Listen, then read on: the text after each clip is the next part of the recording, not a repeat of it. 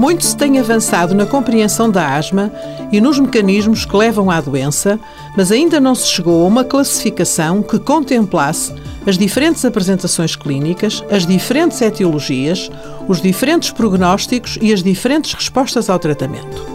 A classificação da asma pela sua gravidade em intermitente e persistente e, dentro desta, em ligeira, moderada ou grave, pode ser útil na avaliação inicial do doente, mas a gravidade é um fator muito variável na história natural da doença e na resposta ao tratamento.